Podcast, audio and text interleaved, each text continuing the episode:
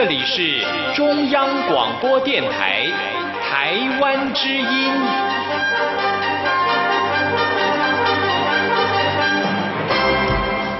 好啊咿呀咿耶，好啊咿呀啦咿呀喂呀，哦咿呀哦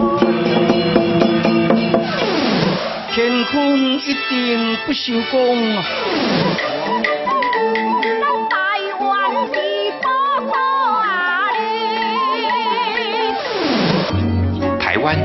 多元的面貌，经由不同族群、语言、风俗习惯、艺术戏曲的融合，汇聚成台湾独特瑰丽的文化。恋恋台湾，为你传递台湾独特的文化风情，引领听众真正认识台湾、了解台湾、爱上台湾。好，那各位听众朋友，大家好，我是呃木马文化出版社的编辑。那这一次呢，想要跟大家介绍的一本书叫《世界的浪浪在找家》。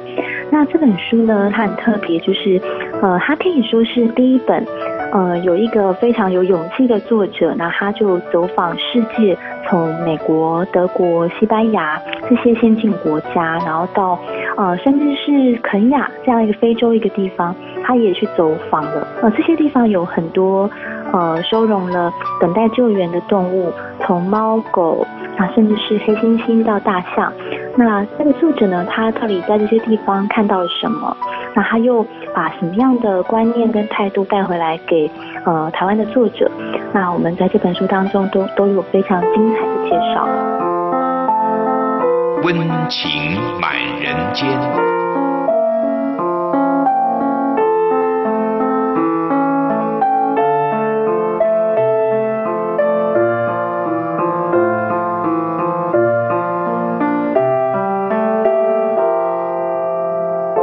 欢迎朋友来到温情满人间，我是吴祝玉，在空中陪伴所有的听众朋友。刚才听到了在台湾的木马文化的主编编辑呃周义军和大家说到了世界浪浪在找家。那么呃这本书的作者其实是一位日本朋友啊。那么呃这位本庄萌他自己呢从小对动物就有极深刻的感情，而现在呢其实在大学也教授动物福利法的课程。那么他为了推动像改善人类跟动物的关系，那么他其实参与了很多的一些论坛，也推动了很多政策，当然也关怀很多的动物了。今天透过电话连线访问到木马文化的周义军主编，和大家一起来做分享跟介绍了。义军你好。哎，朱玉你好，听众朋友大家好。嗯是义军，其实我听说您前些时候才从日本回来，对不对？呃，对，去了京都。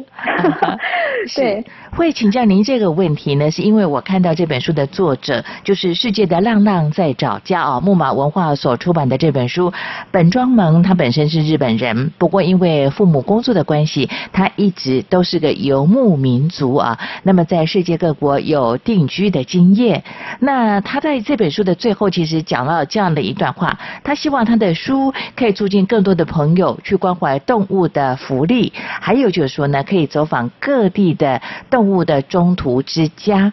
您是受到这样的感召到日本的京都去的吗？还是说有特别的一些行程上的安排？是，就是呃，因为我本身虽然就我自己也有养流浪动物嘛，然后是从认养，可是呢，我家里的三只猫都不是，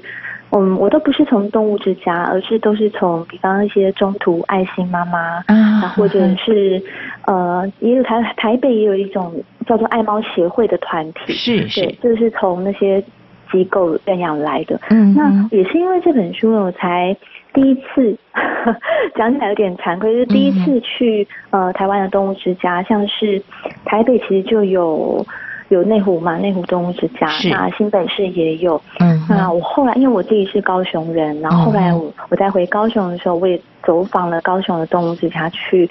就就就是想，因为就因为作者他的的想法蛮感动我，所以我就想要去走访这些地方看看。嗯那也也后来在做了这就开始进行这本书之后呢，然后这本书都快要出就已经要出版了嘛，嗯然后所以我就呃像刚刚朱宇讲，我就是跑去京都的动物之家，嗯嗯。那也在那边觉得非常震撼，就是为什么台湾都没有这样的地方？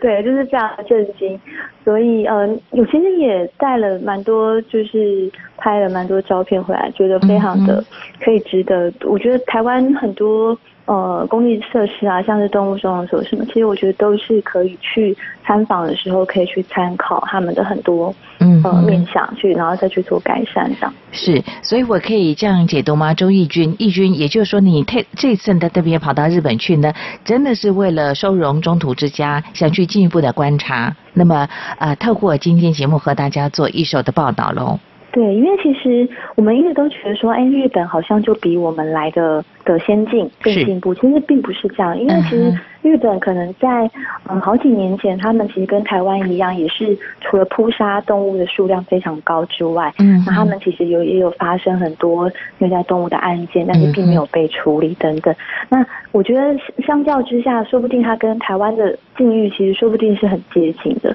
那但是也有听，但是也因为他们这几年的一些改变，就其实也是有有点像是我们的十二夜那样，就是很多民间团体、民间人士出来呼吁，所以他们这项京我我去的那个京都动物之家，它其实是在二零一五年改建的。嗯那所以改建之后，它整个就是面貌跟过去的那个出呈现的那种感觉，其实是非常非常不一样的。嗯为什么这样说？因为过去呢，嗯、其实我觉得大家对动物的印象就是说，嗯、可能它不要来危害人类的生活嘛，在最早。很多年前的观念，那可能那时候为什么会建造动物之家的原因，其实就是那时候很多狂犬病跟一些流行的疾病在传流在那个传染，嗯。所以当时动物之家它的概念其实就是把这些得病的动物要隔离在人类社会之外，然后再进一步扑杀。所以他们那时候的许多设备其实都只是为了这样的一个目的去设立，那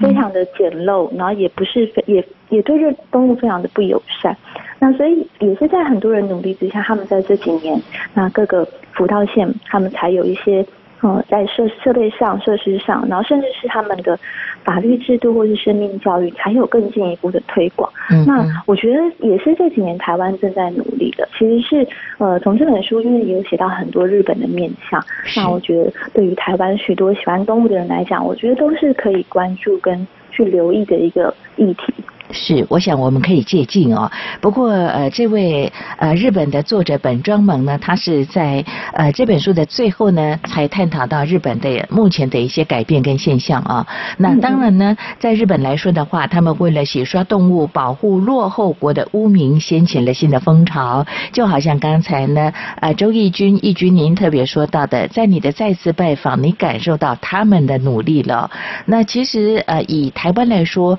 我们可以说是亚洲第二个执行零扑杀的一个国家了哦。不过呢，呃，在应该是二零一七年开始有零扑杀的这样的一项政策执行之后呢，我们看到很多的动保团体，包括像一些关心的人士、志工也说到了，我们的配套措施并没有做好。在这本书呢，《世界浪浪在找家》其实谈到了很多啊、比较先进国家，也应该说是他们。执行的比较快的国家来讲，他们对于零扑杀的一些像配套措施的一些执行了。那我就想请教这个周义军义军，呃，您除了在台北市的呃动物关怀之家之外，那因为老家在高雄啊。像您特别跑了高雄燕巢动物保护关爱园区，呃，这样的一个地方啊，您看到了台湾这几年有没有什么样的一些改变呢？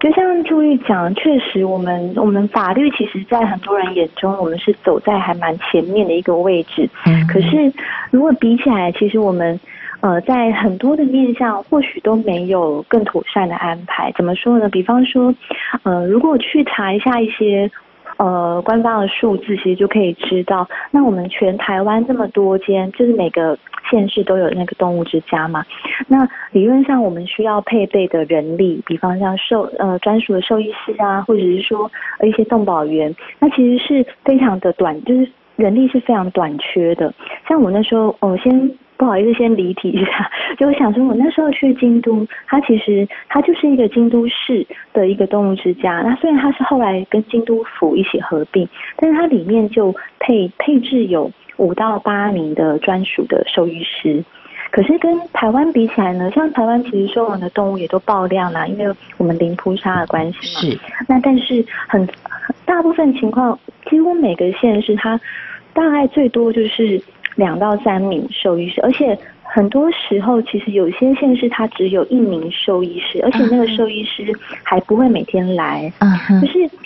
就是有一些人力不仅不足，而且是那很多前线人员也都他才他们才会开始埋埋怨这样的一个零不杀政策，好像让大家都好像疲于奔命，非常的累。可是我觉得那就是因为我们很多配套措施没有完善的关系嘛。那像您刚刚讲到。像那个高雄的燕巢，为什么这次我们会特别去采访？其实有一个原因就是，呃，他们那呃，他们那边的公务员都非常的认真，就是对于呃保护动物这件事，是他们并并不只是说哦，我们就是交差了事。所以那时候为了建造这一个呃，为什么叫五星级的动物园动物之家呢？其实就是它不仅在设备上是全台湾。第一个就是以绿建筑出发的动物之家，是是。那它在里面所有的设备啊，不管是排水，然后甚至是在房舍的建造，其实都参考了很多国外的设计。那也甚至是它的上下，它的房舍的那个上面跟。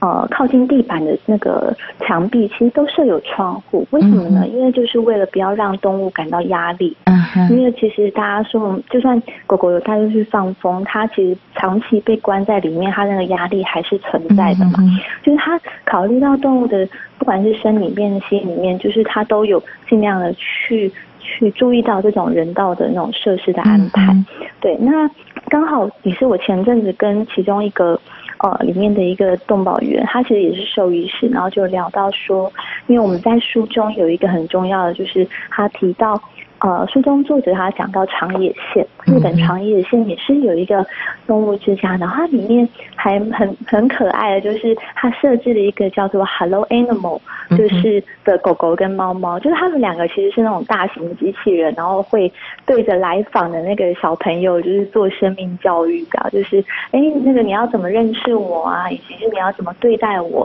之类的，就是这是一个从小关怀。生命的一个开始嘛，那其实他自己有讲到，就是那个那个高雄的那位兽医师，他讲到说，其实他觉得长野性的这样的一个做法，其实跟高雄的做法其实有点类似，因为像他们，我觉得蛮了不起的，就是他们会常常跑学校，就是递交那个。他们自己自己制作的动物之家的学习单，就是哎，想老师可以带小朋友来参访，那里面有什么是该知道的内容，其实都是由这些公务员他们自己呃慢慢慢慢自己在有点像工作分外自己去设计的一个活动。那他们甚至也会把呃像比方呃印朝动物之家，他们那边其实就有一些。有点像是校犬，就是呃，他们但是他们其实是有一些功能的，就是比方有些狗狗他们会去学校，就是跟小孩子一起学习嘛，互动。那有一些狗狗他们可能会送到老人之家，嗯那就是因为其实很多年长的长者他们都是很需要陪伴的，所以这些陪伴犬其实不仅是在学习，那或者是在人类感情的支持上，其实我觉得我们。跟动物之家之间，就人类社会跟动物之家之间，其实是有可以很多相互支持的部分。那当然，狗狗他们一定要尽量让他们能够从动物之家被认养嘛，而不是说一直待在里面。所以它就是一个可以让生命不断的呃找到出路的一个环境才对。是。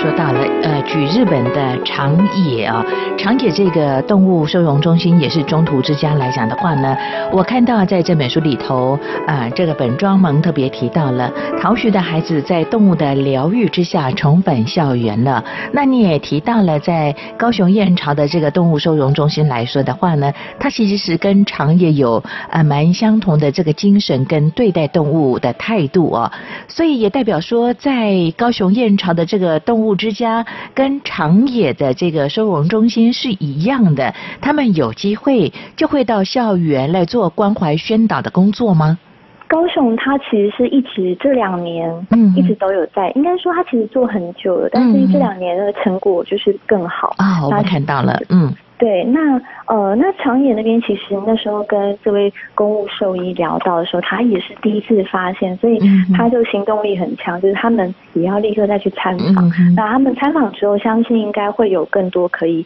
交流学习的地方。OK，所以从刚才义军您自己的亲身的观察跟报道，我们就呃非常清楚的可以了解，在台湾其实有很多的朋友，不管是工单会或者像一些收容的像的呃 NGO 的组织来讲的话，其实他们的关怀还有他们的一些关心的工作跟政策，其实我们也很先进，只是可能没有被我们所发现，或者媒体没有特别为他们做了这样的一些报道，对不对？嗯，其实对您也知道，现在媒体他可能想要的新闻，可能大部分就是有点像是猫猫狗狗很可爱啊，嗯或者是呃一些什么萌的影片等等的分享。嗯那我相信，其实那些当然那些讯息对很多喜欢动物的人来讲，我觉得也很重要，因为毕竟大家压力这么大。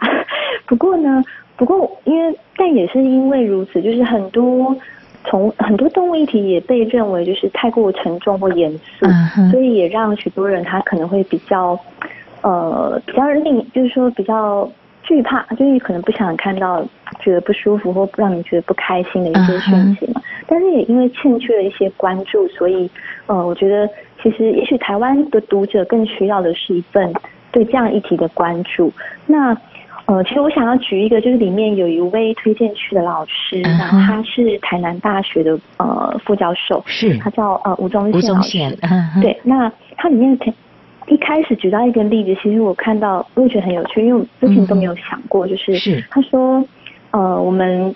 他说他小时候那时候在勾选一些什么嗜好兴趣的时候，然后其中有一项，对，其中有一项就是养宠物，嗯然后他那时候就有点困惑，为什么养宠物会被被归类在嗜好或兴趣？嗯哼，对他后来才慢慢觉得说，哎，照理说，其实像我们人跟动物之间的的一些互动或者一些问题，其实它应该是社会应该要关注的一个公众利益的一部分嘛，而不是说啊，这只是你个人的一个兴趣或想法。那你要怎么养，你要怎么对待动物，那是你家的事，嗯而不用其他人去管。就是我觉得现在大部分的读者可能会觉得，大部分的人可能会觉得说，呃，其实这个并不是我们公众应该要关心的，嗯我们可能更要去关心电费会不会涨啊，或者是会不会塞车、啊 等等。但是其实，比方像书中也有提到，其实像德国人，嗯他们就已经很早就已经觉得说，其实像人跟动物之间为什么会产生问题，那一定是这个社会有发生一些问题。嗯，所以他们为了就是能够呃，可以让许多人去关注动物的权利，因为这样才能够改善社会的一些问题嘛，所以他们就立法去呃把动物的权利往上提升，嗯那甚至不再是我们呃名像比方台湾是民法中的物品嘛，是，那在德国的话，它其实它已经明确的规定动物不是物品，那甚至人类应该要呃对待它们有一个真诚的情感，就是这是已经到了一个宪法的一个动物权的层次。那我觉得其实对台湾社会来讲，也是应该是一个可以朝朝这样方向前进的目标，这样。是的，关于世界各国的一些成功的经验，我们待会儿为为大家来做一些分析，也做一些分享哦。不过，就好像刚才呢，周义军义军你所说到的，呃，在吴宗宪教授他特别提到的，原来在过去的嗜好这个栏项呢，宠物竟然是成为其中之一哦。我就看到了本庄萌在书上提到了日本人对于动物，尤其是伴侣动物所所受到的待遇呢，他们会表达的是属于同情这样的态度，但是在欧美，就是对于这个动保法执行比较彻底的国家来讲，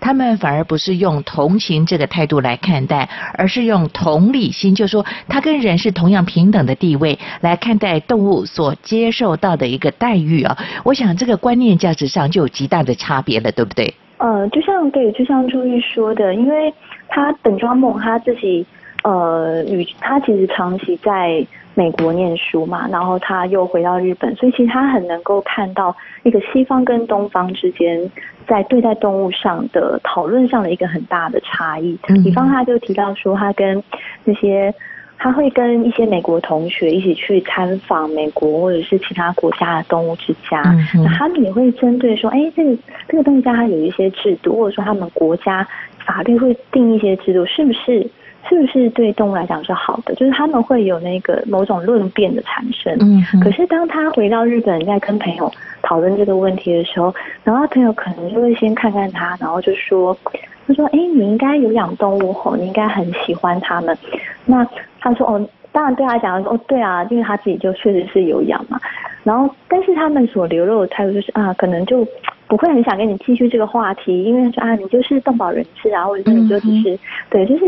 呃，他并不认为说这是一个要讨论的问题，而是认为这是一个只要动保人士关心的问题就好，好像跟我们一般读者跟社会大众的利益是没有切身相关的。那我觉得，呃，这就是他很明确的在这当中感受到的一个，就像朱玉刚刚讲的，就是在东方来讲，我们好像只是在同情，嗯或者说我们只是觉得，哎，动物好可爱哦。嗯可是他几乎没有在西方听到这样类似的话，嗯只听到说，哎，这样是这样的做法是对，或者是这样的做法是不对。嗯哼，就是那呃，以亚洲的态度来讲的话呢，不管是在日本或者是台湾来说，我们都是比较感性的，而且用这种情绪性的表达来对伴侣动物或其他动物表达我们的情感，没有那么样理性的思考，对不对？而且呃，相对之下，我这样解读不晓得正不正确，义军你帮我指正一下。也就是说呢，即便是有一些啊、动保的相关的法令政策的拟定，但是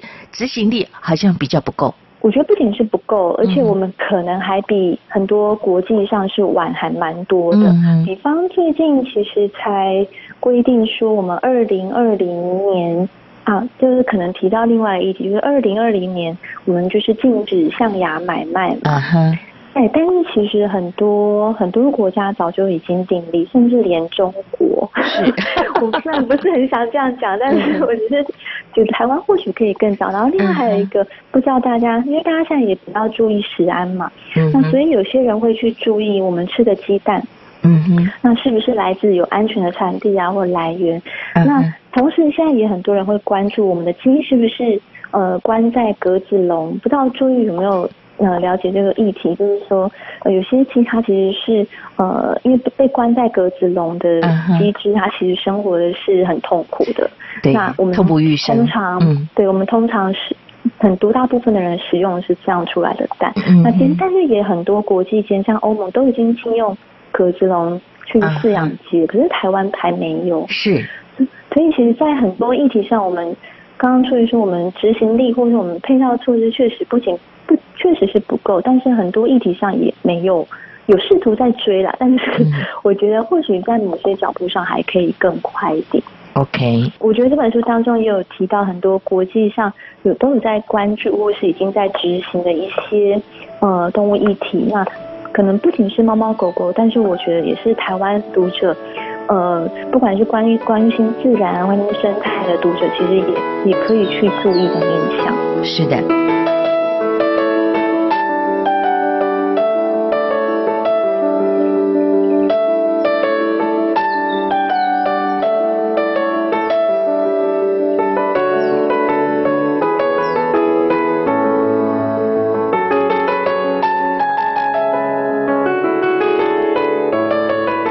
这里是中央广播电台台湾之音，朋友现在收听的节目在《恋恋台湾的温情满人间》这个单元，我们和大家来探讨有关于动物的收容跟保护的一些相关的问题了。呃，电话连线访问到的是木马文化的编辑主编周义军。那么继续下来，我想请教义军这个问题了。刚才你特别提到说。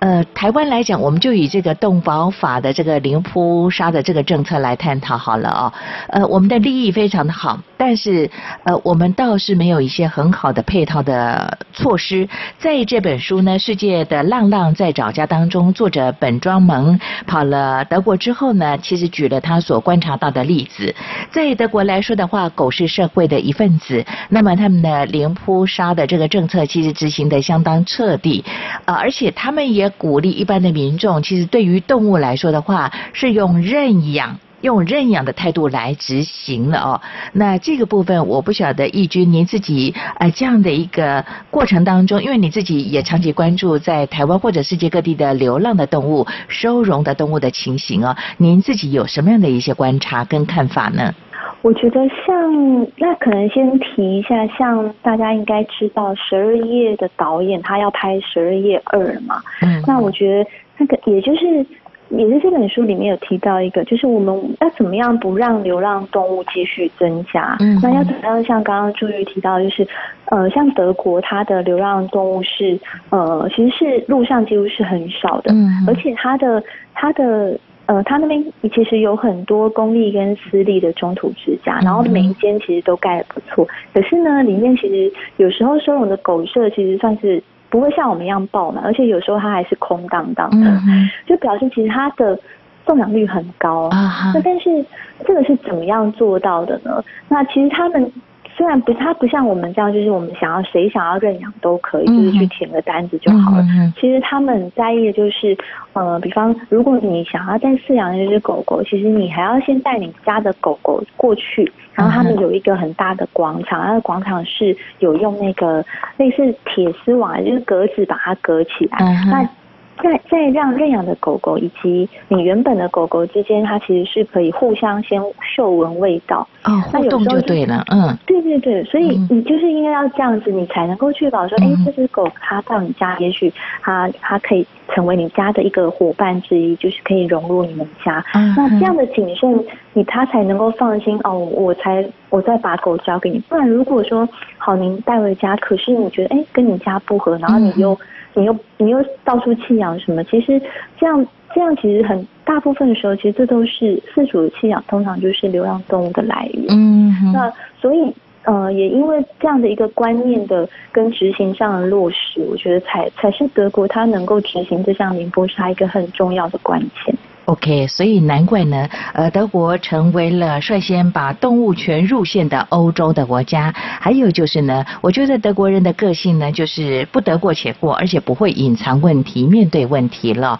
那刚才你举了德国这样的一个例子，我突然感受得到啊，它就好像我们呃在领养子女一样，我们必须有很严格的审核的标准，觉得你符合这样的资格，你才可以去认养，对不对？他们对这个动物其实也是这样的。态度，呃，他们的零扑杀的政策呢，就比方说不增加这个狗的这个数量，那么用认养认领的方式呢，真的才能够比较彻底的执行零扑杀的这样的工作了。其实说到这里，我又想到了，在这本书当中，呃，世界的浪浪在找家本庄盟也提到了，在日本来说的话呢。其实他们有这样的一项政策，呃，这个地方他提到说，废纸跟收垃圾一样的定时定点回收的制度，因为他举的例子，在日本呢，有些地方可能饲主不养之后呢，就送到像这样的收容中心去。那日本没有确实执行零扑杀，那这些动物可能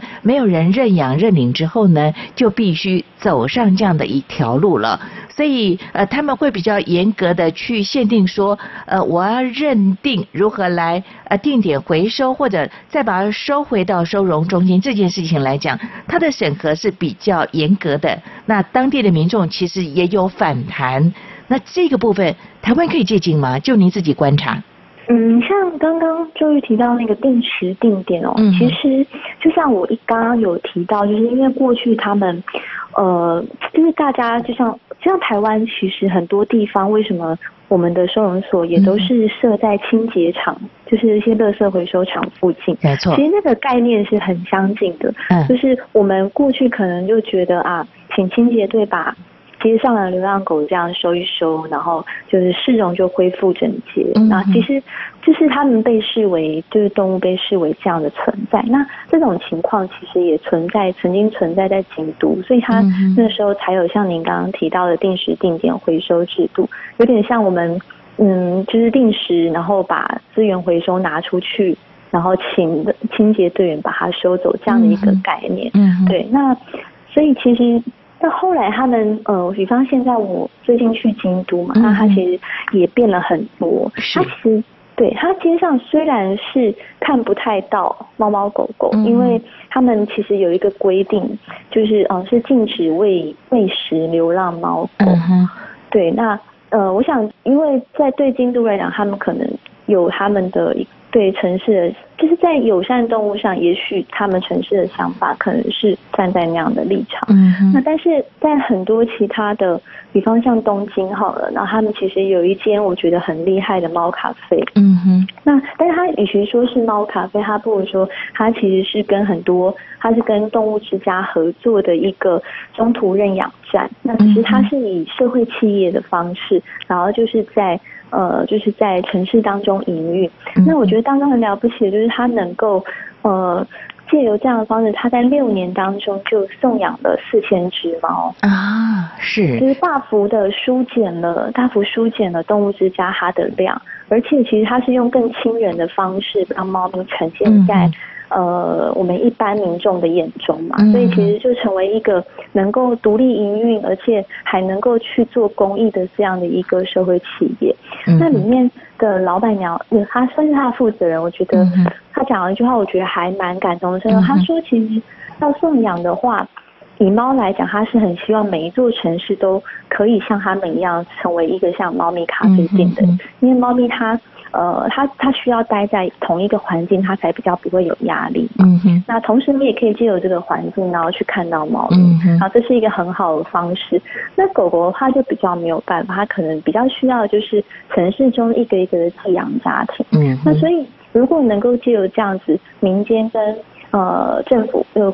或者是说地方政府的合作，其实我觉得在舒缓我们零扑杀之后所涌现的这种爆量的这种状况，其实我觉得应该是有也有很大的帮助。呃，如果照周义军，义军你刚才这样的一项的观点跟看法哦，我可以这样去解释它吗？就说，呃，可能我们各地的县市政府在配合像中央的这样的政策的执行的时候呢，那我们可以把这个像猫咖啡馆这样的一个理念呢。呃，或许我们可能在一个比较开放、大家可以去接触的空间，那么把这些呃需要人家认养认领的这个伴侣动物或者其他的动物来讲，透过这样的互动，让我们的民众用认养认领来代替购买吗？其实我我觉得像刚像朱玉这样讲，其实我觉得这个方向也是现在台湾正要起步往这个方向走。嗯因为比方像跟呃，比方不管是台北、新北，然后或者是高雄这边，其实都已经就是动物之家的负的工作人员，他们都试着，因为其实他们的位置都不是太好嘛，嗯有的可能交通上都很不方便，都是比较偏僻啊。嗯哼，对，因为毕竟你市民也是会反对说你建在那种比较人、嗯。人潮汹涌的地方，嗯，那所以他们的位置其实都不是太好。题外话一下，像我这次去京都，他们甚至还会在呃那个我们不是类似捷运出口都会有，是哎，比方二号出口嗯它可以往哪里？比方它可以往搜购，它往成品书店等等。那他他们在这个出口的资讯上就有写京都动物之家，哦，指标上有特别标明，嗯。对，就是变成说，这已经是一个市民应该要常去，或者说嗯市民会想去的地方，所以或许这也是我们未来可以 朝向一个方向 对，那好，那再回来就是，那我提到就是说，像因为毕竟这些不方便的动物之家，他们可能还是有很多动物需要往外，就是需要送养，所以嗯现在比方像高雄哈，他们也会跟呃像是比方家乐福。那家乐福他们就是会呃定期办那个认养活动，那就是比然后他们会家乐福那边会有他们的一些认养资讯啊，嗯嗯然后他们也会把狗狗然后带过去，然后办这样的一个活动。那或者是说呃也有像是以前还会卖动物的一些宠物店，嗯然后他们就跟他沟通，就是哎你们就就是请他们不要再卖，然后他们也是用我们把我们自己要认养的。呃，狗狗或猫猫，然后就是放到他们店，就是有一个宠物橱窗，啊它那个地方就是已经变成是认养的嘛，而不再是说那个地方就变成不再是那种品种猫或狗他们等待被购买的这样的一个情况。那我觉得已经有在尽量把这样的一个认养代替购买的讯息在往一些分支，就是一些城市里的点去做散布。那我觉得，但是我觉得像呃东京咖啡馆这个啊，我觉得例子其实在台湾可能，也许我没有发现，但是目前还没有看到。那大部分对大部分有猫的咖啡馆，可能都是他们自己的店猫，嗯哼，可能还不至于说是有跟动物之家合作。那我觉得这种社会企业可能就是一方面需要有心人士，然后一方面可能真的也是要有时间吧，慢慢的让这个这么好的地方让它出现这样。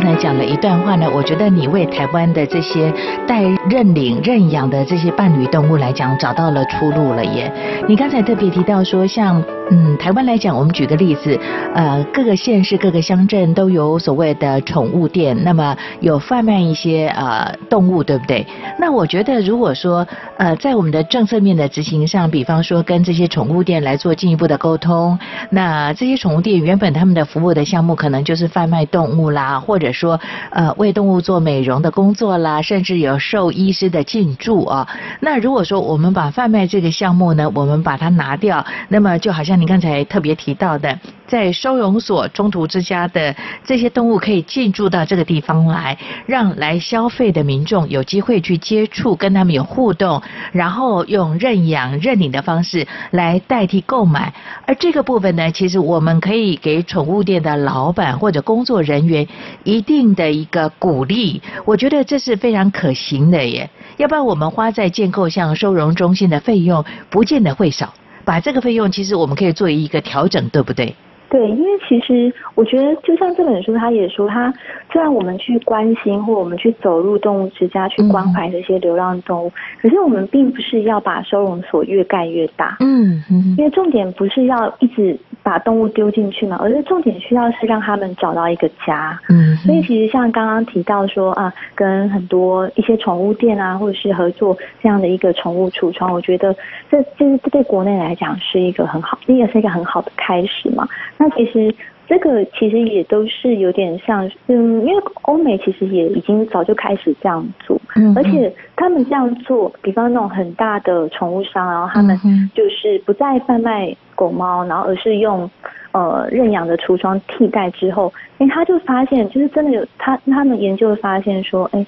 他自己的获利或者是他在经营上，嗯。第一他形象变好，而且也因此回馈给他的。就是因为大家认养了，我就会去他那边买嘛。大部分情况是这样，就对他自己来讲，经营上也是好转的。所以其是，实这对我觉得这对很多商家来讲都是一个正面的效益。那也希望就是这样的一个态度，可能看是民间的倡导，或者是政府的宣导，就是我觉得都是可以让一些商家慢慢的转变。OK，不管是对于公单位这样政策的一个呃务实的执行，包括像消费者本身啊，就是呃想认养认领动物的这个民众来讲，甚至是呃开设宠物店的这个，或许他们在大部分来讲有爱心，但是也有利润的取向。那透过这样的一项的认领橱窗来讲，我觉得它是一个多赢的局面了。那当然，在世界的浪浪在找家当中，本专门举了很多的地方。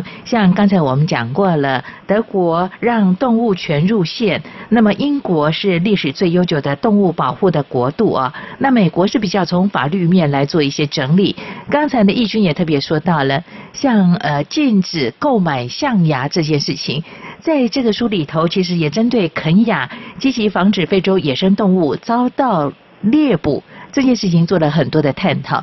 所以以我们在台湾的民众来讲，我们先支持这些政策，可能就可以去减少这些野生动物甚至大象被猎捕的情形。呃，对，因为像呃，我们可能一般台湾人听到收容所，我们可能想到的都是猫跟狗嘛，就是这些比较小型的同伴动物。可是呢，其实我们比较不知道，在很多国度，它其实是有大型动物的收容所。嗯，那为什么这些大型动物要被被人救援呢？因为元凶也都来自人，就是非常有点。悲伤的，那大家也许最近有看到一些新闻，就是它里面提到说，哎，有一个，呃，因为有犀牛角也是被盗猎的一个很重要的项目嘛，那呃，所以那个新闻就是说，有个犀牛妈妈，她就倒在地上，因为她被杀死了。那旁边就是有几只小犀牛，就是很无助的，他们也不不确定知不知道妈妈死，但是他们就是一直徘徊在母亲的尸体旁边，然后在。对，让人看了觉得非常不忍。那其实像这样的情况也发生在，比方像呃黑猩猩或者是大象这样的这样的一些动物身上。那他们可能过去呃都是展演动物，他们可能是电视节目的明星啊，或者是说更更早以前也有是马戏团表演。那他们就是被被弃养，其实就是这么大型的动物也会被弃养。对，那他们被弃养之后呢，比方像有一些。就呃，比方像，因为大家知道大象是群居的动物，是，对。那呃呃，它甚至有一些很很很有趣的情况，就是说，大象它可能它它们在那个跟小象在野地上散步，那如果说发现有一些有小象要被人载走，比方因为他们可能要去帮小象做检查什么的。然后那个大象是可能就会冲出来挡在那个车子前面，可是那个大家就会觉得说，哎，这个是那个小象的妈妈吗？可是其实不是，因为它其实是妈妈的朋友。那小象的妈妈可能还在远方，但是因为他们是群居的动物，所以这只象它就先拦住，然后它就示意它妈妈过来，说你的孩子要被带走。所以以这样的一个群居动物，可是当一个小象，它可能因为种种原因，它被呃弃养，那它就得必须被收容在，比方像以肯雅来讲，他们有一个小象的算孤儿院吗？是育幼院，这里面收容的都是呃其实是需要群居生活的小象。那其实就是呃让人家有点唏嘘，就是说他们也再也回不去那样的一个野外。嗯，那可能都是因为可能不管是盗猎也好，因为其实在很多国家。就是象牙其实还是一个标的嘛，不管说像台湾的话，好像是二零二零要要禁止贩卖、购买，但是毕竟还是有很多就是试图去做这件事以及试图买买象牙的人，所以这样的猖獗，其实在让肯雅的大象在几十年间，它可能从呃十几万，然后慢慢变成是。个位数，甚至是几百只的一个状态，嗯哼，那其实是非常，呃，非常可怕的一个盗猎的现象。没错，其实拜托各位了，呃，其因为时间的关系，我们就只能先聊到这里。那我真的要再次的叮咛此时收听节目的朋友啊，对于不管是伴侣动物或其他的野生动物来讲的话呢，呃，请尊重他们的身为动物的权利，就好像我们讲，我们身为人类有人类的权利啊。那嗯，我觉得不是同情，而是以同理心的对待了。那在台湾来讲，我们的零扑杀的政策呢，必须配合的像呃过去。在宠物店的购买的橱窗变成认养跟认领的橱窗，那再来的话呢，也请各位要饲养，不管是伴侣动物或其他动物的这些饲主们，在饲养的。过程，尤其是在之前要审慎的思考。那么领养了它，认养了它，就不要随便的放弃它。尤其是你要陪伴它到终老，我觉得这个态度一定要有的。那也要谢谢周义军，义军谢谢你。呃，因为你自己编了这个木马文化的世界的浪浪在找家，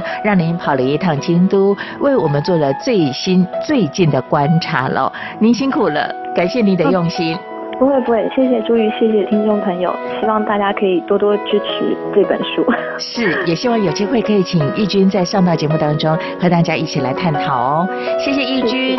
再会。谢谢谢谢，拜拜。也感谢朋友你的收听，恋恋台湾，我是吴祝玉，我们下回空中见。